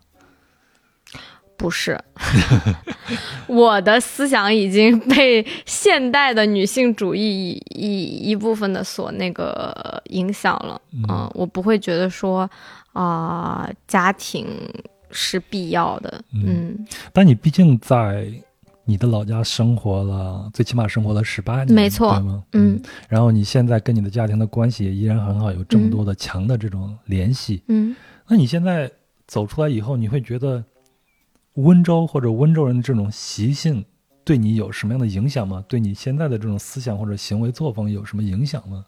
嗯，我觉得一个是刚刚说到的家庭的观念。嗯我虽然说我觉得家庭不是一个必要的，就不是一个非要不可的事情，但我自己内心对于成立一个家庭其实是有比较深的渴望的。嗯我不会想说我要呃闯出一片天地，嗯但是我希望我呃如果有一个家庭，那个对我来说是一个有很美好的想象的一个事情。嗯哦，对，这个是一个。然后第二个的话，我觉得是一种，呃，骨子里的 勤劳吧，或者说就是喜欢去做事，嗯就是不能闲着，嗯就是不太安逸，然后喜欢冒险，就喜欢尝试新鲜事物。嗯，这个很传统的温州精神嘛，去开拓，去进取。对，没错，没错。还有就是，我甚至有的时候我会觉得，就是你，呃，光吃不干，或者你，呃，拿了别人而不干活这件事，拿了东西得到了而不干活这个事情是非常的，呃，有罪的一件事情。嗯对，这个其实是一个非常新教伦理的事情。嗯，咱们前头已经无数次的提到了，你们是一个宗教家庭啊。嗯而且咱们今天的开场的那首歌也是一首福音歌。那现在我们可以揭晓一下这个答案了。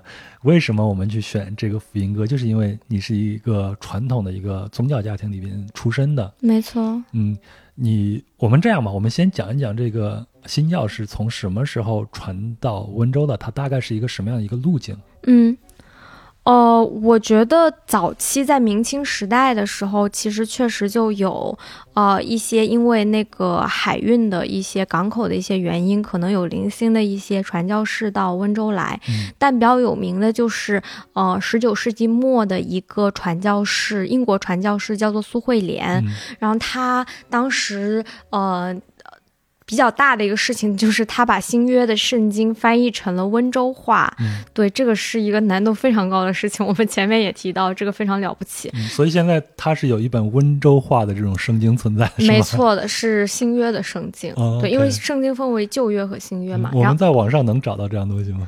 这个可能找不到这样的东西，但可能去图书馆或查古籍得嗯查得到。我去看看，如果有的话，我截个图看一下，放到公众号里边。可以，可以，可以嗯。你继续。然后第二，他做的第二件事情就是新办了一些学堂，就是去支持教育。这个其实和早期那个传教士来中国的路径是很相似的嘛。嗯对，然后这个是最开始的一个基督教的萌芽吧，然后渐渐渐渐的，就是在呃地下，就是温州的这个基督教就开始去传传传开了，然后结合了温州在温州人在海外的一个一个支持吧，因为很多呃人在呃。很多的海外的那个温州人，他在温州，他呸，呃，很多海外的温州人，他在呃欧洲的一些国家，他其实还是会受到那个基督教的影响嘛，就是西方的基督教的影响。然后他们在做大了自己的生意之后，他们就会皈依了基督教之后，他们就会想要把这种宗教传到呃家乡来。对，就是他们的传教对象不是在巴黎，呃，在比如说巴黎的温州人，他们。想要传教对象不是那些在巴黎的那些穷苦的中国人，而是他在家乡的这些我呃家乡的这些家乡的同胞。对，这就像安利一样嘛，你首先要安利的是自己身边的人，对吧？没错，然后他们就开始在呃。家乡去新建一些教堂，其实这种教堂其实也是一种呃商人的势力，呃在地方上获得一种权力的体现。其实他们就是商人在获得自己经济地位的时候，他们其实也想要一种社会地位，对或者政治地位。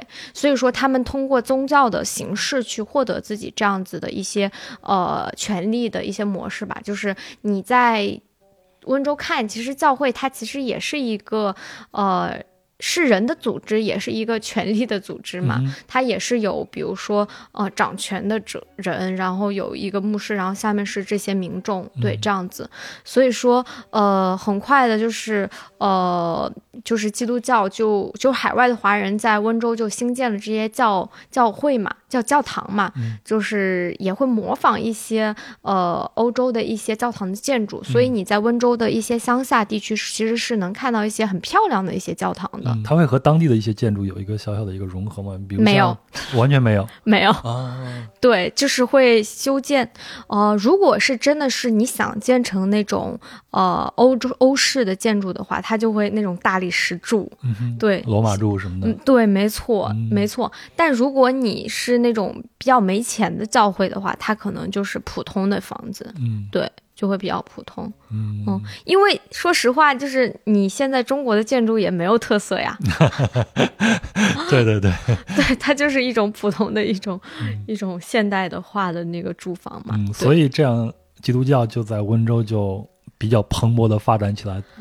对，而且我觉得温州的教徒，他首先同时吸引的是一群社会的边缘人士。嗯。对，尤其是普通的信众，呃，因为我觉得教会它不仅承担了一种宗教功能，它还承担着一种经济的功能和一种，呃呃，慈善的功能、社会性的功能以及一定的教育功能。对，最早的这些教会，它其实，比如说，它会去资助一些穷人，他会接纳一些穷苦的人，这跟圣经里的这个教义也是呃一脉相承的吧。所以说，呃，最早吸引的这批教众，肯定就是那些，嗯。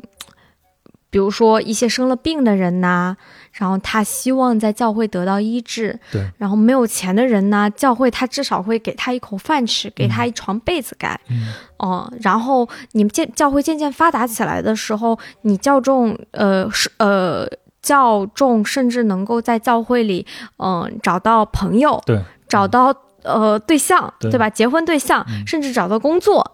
对，比如说你那个教会里的这个。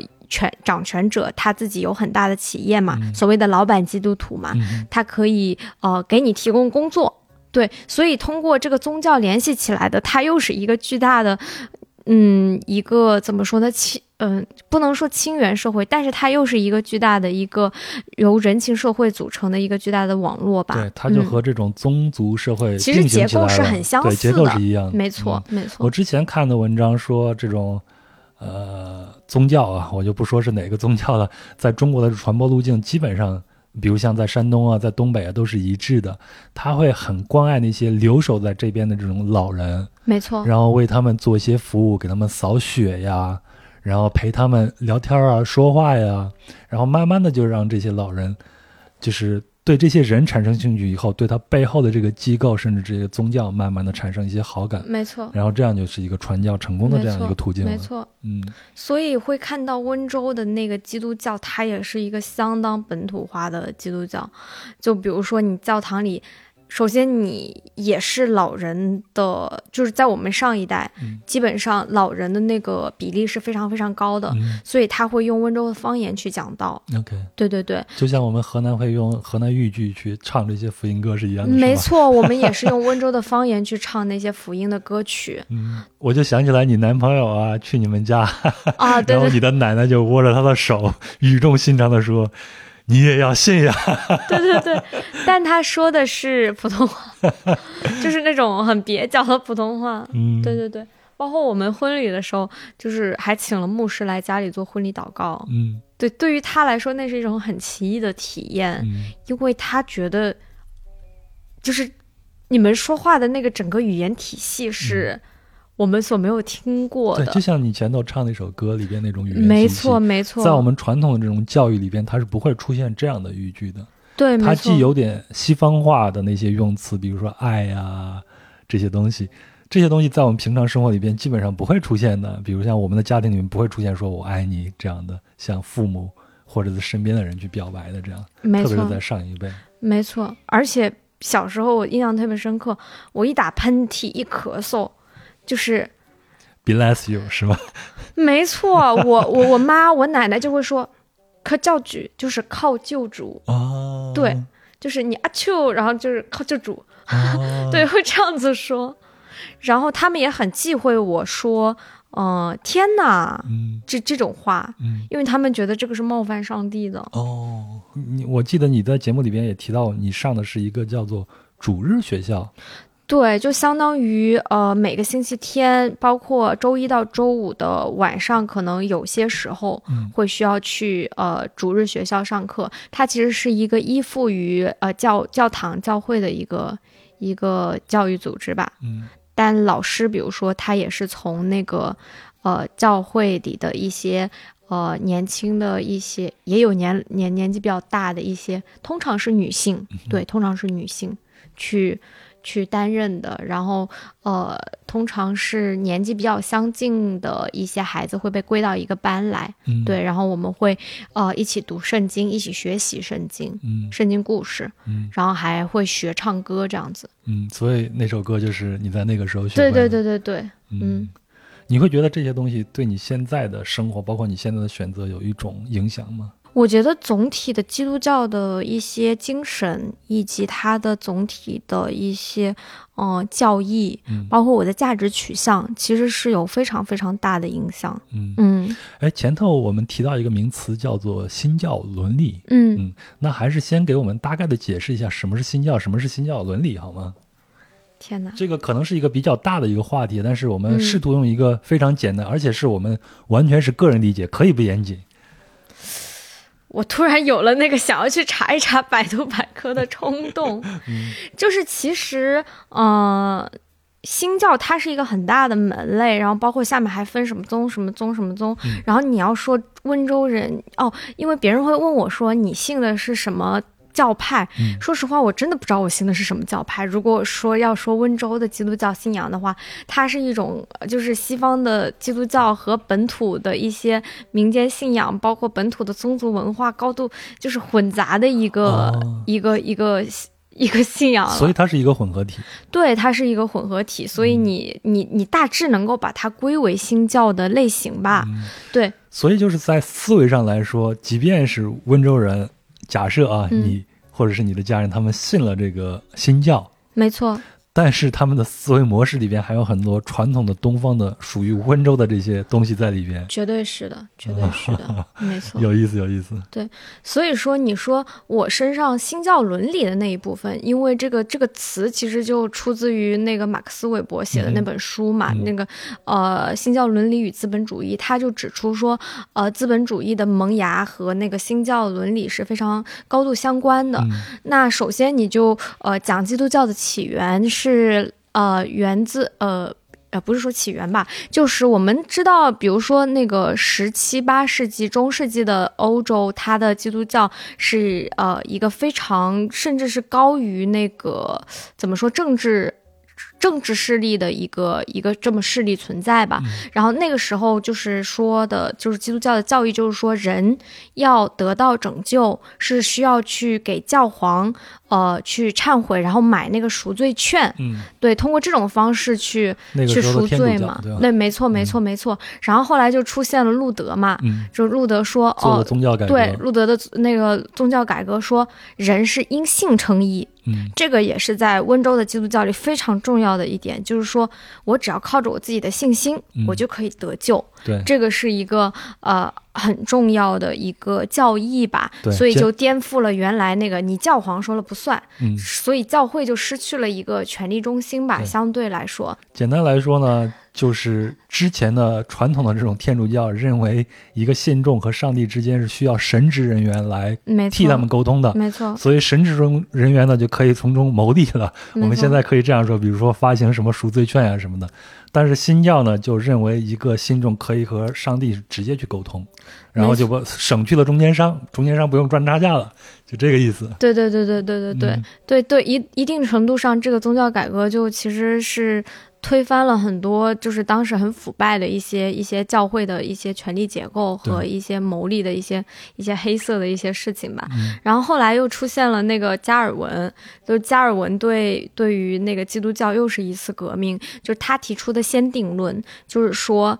呃，因为你出现了，就是这个这个说阴性称义之后，就路德的阴性称义之后，那就出现一个问题，那我到底要有多信？就是谁知道你信不信啊？对对啊，就出现这个疑问，对吧？然后那个加尔文就提出了他的先定论，就是说，呃，其实你信不信不是由人的自由意志 来控制的，而是上帝已经都定好了。对你。降生在这个世界上，上帝都已经定好了，你到底能不能获得拯救？这在这个先定论的指导下，就人就变成了一个怎么说呢？就变成一个没有自由意志的了。就是说，那我到底要怎么办，我才能我才能获得拯救？我不能，我我做什么事情，我都不能去改变我自己的命运了。那一种一种方式就会变得说，哦，那我就沉沦吧。就是我爱咋地咋地吧，反正都结局都已经定好了。然后另一种可能就是我要去努力获得上帝的证明，嗯，去获得呃神的认可，让他去节选我。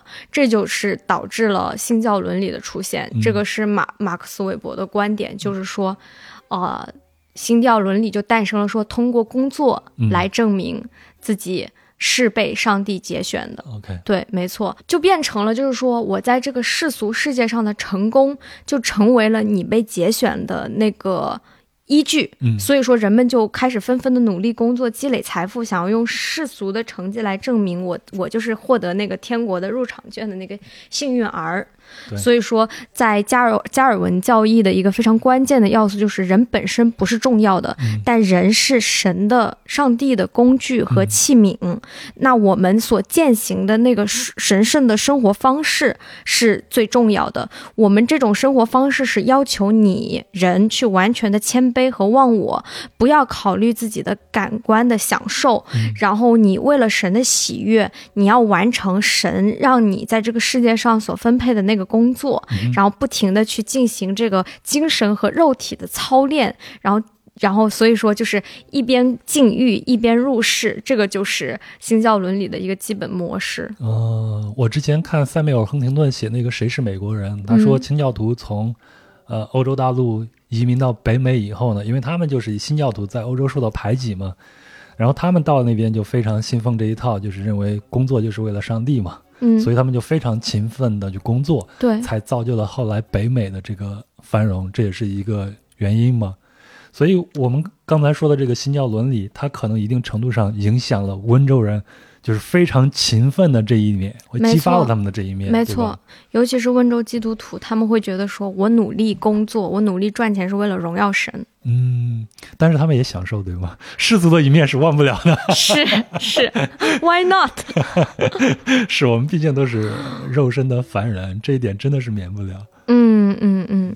但是在一定程度上还是要实行这个禁欲的一个伦理在吧？嗯嗯，所以你会认为新教伦理里边的这些勤奋工作这一面，在你身上也会有一个体现，对？对我自己就觉得，如果闲着浪费时间是一个很犯罪的事情，嗯然后包括我觉得纵欲也是一个很犯罪的事情。嗯，对，所以我是一个比较克己的人。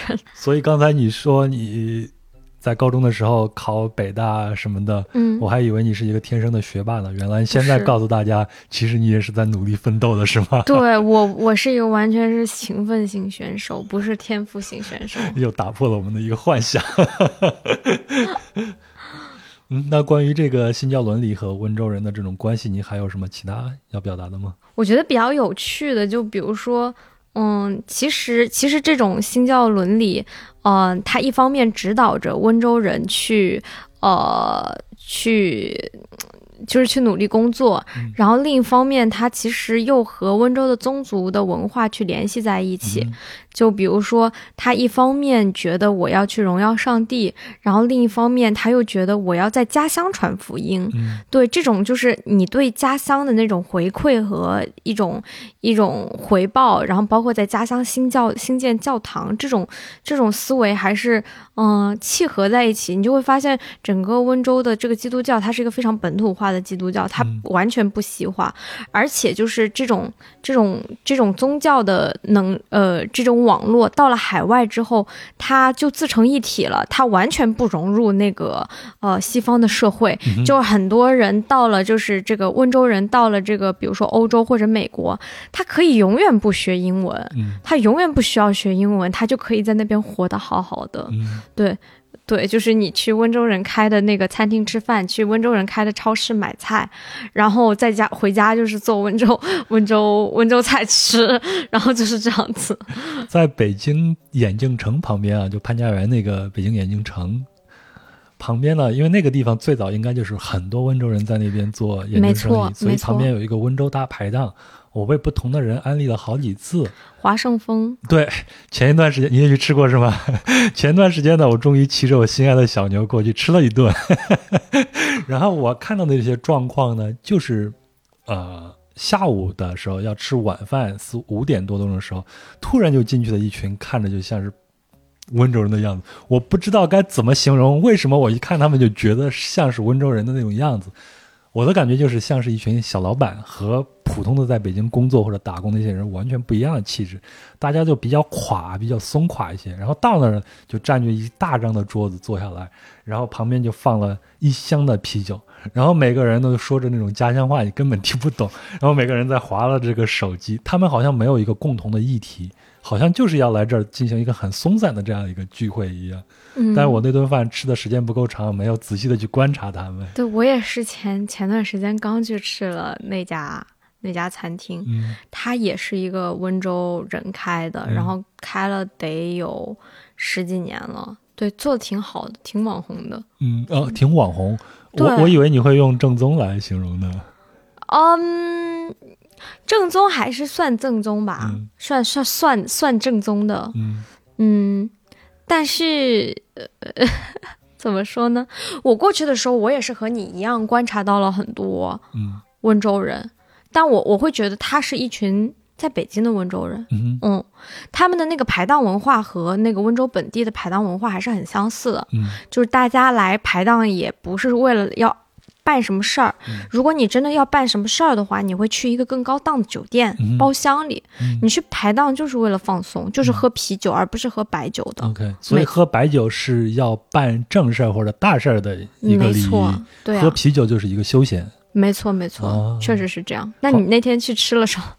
我那天因为这种排档，我不知道在你们那边是不是这样子啊？就是到那边你要先去选菜嘛，都是这样哦，是这样子。嗯，嗯这种在我们北方，我们那边是没有这样的习俗的。没有菜单，嗯，对，就是就没有菜单，看中啥了你就点，然后他会告诉你怎么做，然后你就坐下来就等就好了。没错，我吃的应该也是海鲜的一些东西，但是具体叫啥我也不知道。我只感觉是挺好吃的，因为它非常充分的去尊重了那些食材，没有用这种大油啊或者是非常重的辣椒啊去烹饪它。我现在认为这样的就是非常尊重食材的这种烹饪方式都是好的。那 好，那咱们现在都聊到这个美食了，咱们就去聊聊温州啊。现在，因为在我的印象中，温州也是一个非常产美食的一个地方。特别是今天我听你们，你和你男朋友聊那期节目里边，讲到他在那边吃的那些糯米饭呀，什么炒粉干啊这些，把我口水给馋的呀。我是非常喜欢这些东西的。如果我们作为一个旅行者去到了温州，去到了你家乡，你会推荐大家去尝试一些什么样的东西呢？我觉得最应该尝试，我第一个会推荐的还是海鲜。嗯，嗯，因为哎，你老家离海到底远不远啊？呃，开车的话大概三十分钟能到。啊，嗯，然后你要开到一个岛上的话，就是我们那边比较有温州一个唯一的一个比较有名的一个岛叫洞洞头岛，嗯，对，那边就是有真正的沙滩的那种海，嗯哼，嗯，就可能一个小时。嗯，对。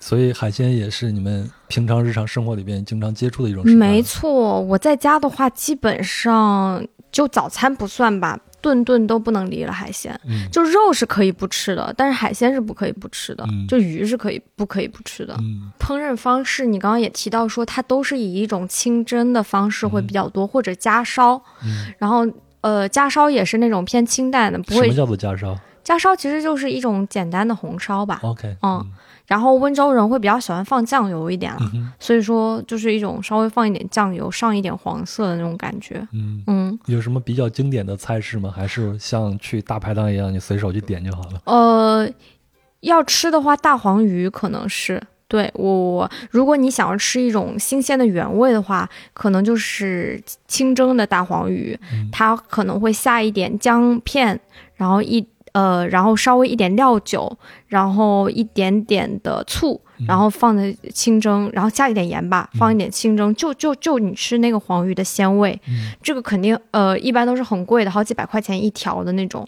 嗯然后第二个的话，我推荐呃大闸蟹嗯或者是油焖，嗯其实也是一种呃清蒸的方式去蒸它，可能也是就是水里面呃丢几笔几片姜片，然后煮沸了之后，你把它清蒸起来，然后你。掰开了吃，然后你会吃那个很蟹蟹黄、很原来的味道。嗯如果你想添加一点风味的话，你就蘸那个酱油醋，这个是温州最常见的一种酱料，就是酱油加一点醋。嗯但醋的话，可能是那种呃镇江陈醋那种感觉，就是嗯浙江那边的一种醋。你像你们那儿也是吴语区吗？那吴语区的话，基大家基本上都是吃水稻的，对吗？你们那边的主要的这种水什么？水稻，哦哦，没错，嗯，所以你们也主要是吃米的，对对，肯定是吃米的，嗯，一天三顿都要有米饭。或者是米粉吧，就是我说的粉干嘛。哦，嗯，什么到底什么是粉干呢？我都不知道粉。干就是干制的粉，嗯然后呃，所以说，因为温州的 温州话的那个习惯，就是有时候形容词会放到那个名词的后面去，嗯所以我们都叫它粉干。对，嗯、粉干其实我自己是远远热爱吃米做的这种粉，超过小麦做的那种面的。OK，嗯对，因为我吃那个面我就会不太适应，但吃米粉我就觉得很舒服。对，哎你们的粉干是怎么做的呢？粉干其实就是米磨成粉了之后，然后就是像面条一样，嗯就变成变成就是一条一条的就是压制出来，嗯然后再把它晒干，嗯然后就这样就便于长时间的储存嘛。嗯然后米粉也有很细的，然后也有稍微粗一点的，很细的可能就是细如发丝的那种感觉，嗯然后粗一点的可能是，哦、比这个电线要细细一点。好核桃面的那种感觉了，也不是怎么说呢，我突然没有一个东西可以去比没关系，我可以，想象。就是细的充电线的感觉吧。嗯，对。然后通常这个细更细、细如发丝的那个呃粉干是用来炒的，嗯，然后粗一点的是用来煮的。哦，嗯，没错，就吃起来就像乌冬面的那种感觉，是的。比乌冬面要细，但是口感可能会有点相似。嗯，那你嗯做粉干，你是喜欢吃炒的，还是喜欢吃这种带汤的？我喜欢，吃炒的。嗯，就是吃那种细的了。对，嗯嗯，通常就是，呃，我们那边的摆筵席叫做吃酒，嗯吃酒的时候都要上一道主菜，嗯然后呃主食嘛，然后主食通常就会是炒年糕或者是炒米炒粉干。哦，对，年糕其实它也是米制品，我们那边吃年糕也特别多。哎，那你们吃酒席上的这些菜，应该基本上都是海鲜了，对吧？对，海鲜就我刚刚提到的这个啊、嗯，大黄鱼，嗯它会是一道就是重菜，嗯。然后嗯皮皮虾嗯。就是那种我们叫后古大虾姑蛋，嗯。就是温州话，然后还呃也是清蒸的，还有就是雪蛤。嗯，我不知道你你去那我个知道这些，嗯。对雪蛤就是那个血淋淋的东西，然后温州有一部分温州人可能就是喜欢这种生的东西，他们会把那个呃，就是螃蟹也用那个酱油醋给腌制起来，就是生吃。嗯。对，还有一些那个贝壳类的东西，他们也会腌制起来生吃。嗯。我我们前头的家乡系列聊到了陕北嘛，聊陕北那一期，我和陕北的朋友一起聊一聊我们去吃酒席的时候都吃什么菜。嗯，比起来跟你们的一比呢，我们那就不值一提了，怎么说？因为食材都非常的常见嘛，啊猪肉啊，这个牛肉啊、羊肉啊这些东西，呃，就在我们看来，海鲜都是非常珍贵的，因为我们那边远离大海，吃不到这些东西。嗯嗯嗯嗯嗯。哎，那早餐呢？早餐你们通常会吃些什么呢？早餐就是你刚刚说的那个糯米饭，可能温州糯米饭是一个现在略微网红吧，就是你提起温州的早餐，你会提到的一个东西。嗯它其实就是呃糯米上面浇了那个肉汤。肉碎的汤，有可能那个汤里会放一些香菇碎，嗯因为干香菇它呃煮汤其实是很香的，然后在上面撒一点油条，这个是咸版糯米饭。嗯也是通常吃呃糯米饭的一种一种口味吧，但是也有开发甜版的。嗯，还有什么？还有什么推荐的美食？早餐的话，哦、小吃类的还有一种叫做灯盏糕，它其实就是一个萝卜丝饼，油炸萝卜丝饼，它里面会呃。外外皮它是呃非常薄的脆的，油炸的非常深厚的，你咬下去就一一口就是感觉那个油香和那个呃面香。就就窜到你的嘴巴里，然后它里面又是肉。热乎乎的肉，加上萝卜丝，又加上那个鸡蛋，交杂在一起的咸香的感觉，对，就是很饱满的一个呃灯盏糕，嗯，对，呃，灯盏糕它可能就是形状像一对状如灯灯盏，没错，然后颜色也是这种金黄的感觉，嗯。然后还有猪油糕，嗯。就也是呃糯米饼一样的，有点像用猪油去煎制，因为中呃温州人很喜欢用猪油去炒菜嘛，嗯，对，就比较香嘛，嗯所以说可能也会用猪油去煎一些呃糯米糕、糯米年年糕类的东西。我记得小时候的时候，我奶奶在我呃放学回到家的时候，她就会给我用做红糖年糕，啊，其实有点像那个湖南湖南的那个红糖糍粑。对对对对对对对对黏黏的，吃起来很甜，对对对然后马上就对对很过瘾，对吧？对对对对对，没错没错。嗯而且一定要吃现现现做的，就是那种你还你还感受到那种嗯油在锅里滋滋冒响的感觉。我觉得还有比较特色的就是嗯一些酒类，就是我。小时候就发现我的那个外婆或者奶奶，他们会自己酿酒，他们会酿杨梅酒，啊，就因为温州那边有一些山上会种植杨梅，嗯然后一到杨梅的季节，杨梅就特别多，然后他们可能吃不完，就杨梅又很容易烂嘛，嗯他们就会把杨梅拿来酿酒。嗯对对对，然后那个时候我作为一个小孩子，我能尝尝到一一筷子都感觉嗯。嗯，就是在席上拿筷子蘸一下，给你舔一下，对对对，没。错没错，就那种感觉。嗯你现在能喝酒吗？我现在还是可以的，随便喝。所以你前头也提到，温州的女性是可以上席的，可以主动去选择喝酒啊。没错没错没嗯错，对。那前头你也说了，现在温州呢，基本上是一个城市的一个模样嘛，乡村和城市它的差别也越来越抹平了。那现在如果我作为一个旅行者去温州去旅行的话，我我可能想去体验一下温州的传统的一些东西，那你会有什么样的推荐呢？嗯，我觉得如果你要体验温州传统的话，嗯，温州市区其实不太推荐，嗯因为它比较已经有点那种，就是那种 古街被修建成了一种呃商业化的那种感觉吧，嗯就是类似于南锣鼓巷化的那种感觉。对，现在全国各地的古街都这样。嗯没 错，没错，没错。但是我会比较推荐去做一下温州的那个渡轮，就是瓯江的那个渡轮，然后嗯渡到那个江心屿。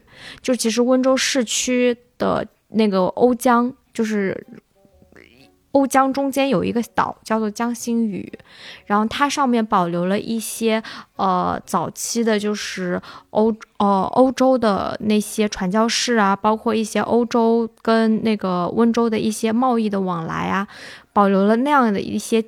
呃，建筑和一些历史的一些遗迹，在那个岛上是比较容能够去看到的。嗯，对，我觉得这个是推荐温州市区唯一推荐去的地方。嗯我觉得第二个要去的地方可能就是菜市场。嗯我觉得菜市场是一个你能够直接的感受到当地的美食文化。对我最喜欢的地方。没错，没错，没错，就是啊、你往那个路窄的人多的地方走就对了。嗯，对，我觉得，然后包括呃，像温州的一些古镇，我觉得这个是比较推荐的，比如说像南溪江的古镇，嗯然后那个是一个南溪江自然风景保护区，是温州保护的比较好的一些呃一个风景区吧，就是因为南溪江其实是温州非常重要的一个水水源，然后它那边呃依山傍水也比较优美吧。我觉得如果拿一个比方去想象的话，可能有点类似于桂林山水的那种感觉吧。啊对山水画的水水墨画的那种感觉。没错，没错，而且它那边它又有一些古镇的遗留，嗯，你再比喻一下，可能有点类似于乌镇的那种感觉，嗯有小桥流水人家，然后你能看到那边温州本地的一些呃宗族的一些祠堂啊，然后一些古的建筑啊，嗯然后是在那边能够去嗯、呃看到的。嗯然后再要去的话，可能就推荐，如果你喜欢爬山，你嗯是一个喜欢徒步的人的话，那就推荐你去温州的那个雁荡山。啊，雁荡山可能刚开始比较有名的是它那边的瀑布，嗯大龙丘、小龙丘，然后它其实那边的山特别多，你要去的话一定要去自驾，就是你一定要租一辆车，否则你从一个景点到另一个景点，公共交通是非常不不方便的。OK，对，所以说，呃，而且现在现在雁荡雁荡山开发了一个夜游雁荡山的一个一个项目，就是你晚上去的话，景色可能会更美一点。对，因为嗯它灯光会做的很漂亮。呃，如果你去第一次去温州的话，呃，你从温州机场出来，你开高速，你可能开过温州大桥的那个呃瞬间。呃呃，也不是瞬间吧，开过温州大桥，可能十几分钟的那个距离，啊、可能会看到远处的山上有流光溢彩的，如果是晚上啊，有流光溢彩的，哦、灯带，就是就是像感觉就像一个仙境一样的感觉，嗯那个就是温州的山。我觉得如果你在晚上坐飞机到达温州，然后经过那个温州大桥的话，那可能会成为你对于温州的第一印象。我觉得那个夜景是非常美的，嗯，就隔着江看到远处的山在发光的那种感觉。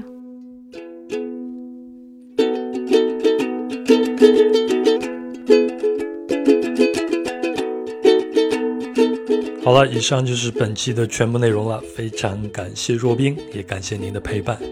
那若冰在这一期所讲述的温州，呃，对我来说是开启了一个新的视角，特别是关于宗教对地方的影响的这一块儿，我之前其实挺少听说到的。嗯、这也让我对中国的多样性有了一个新的认识。我也希望能在以后的家乡的这一系列节目里边，能为壮游者的听友们多开启一些新的角度。多挖掘一些多样性的故事来。好，如果您喜欢本期的节目，请分享、评论或者是点赞。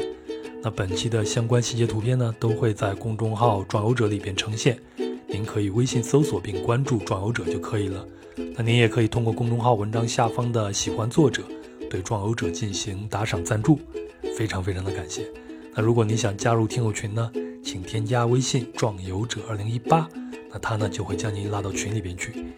好，那就这样，祝您能够在二零二二年的晚春里边自由快乐。我们下期再聊。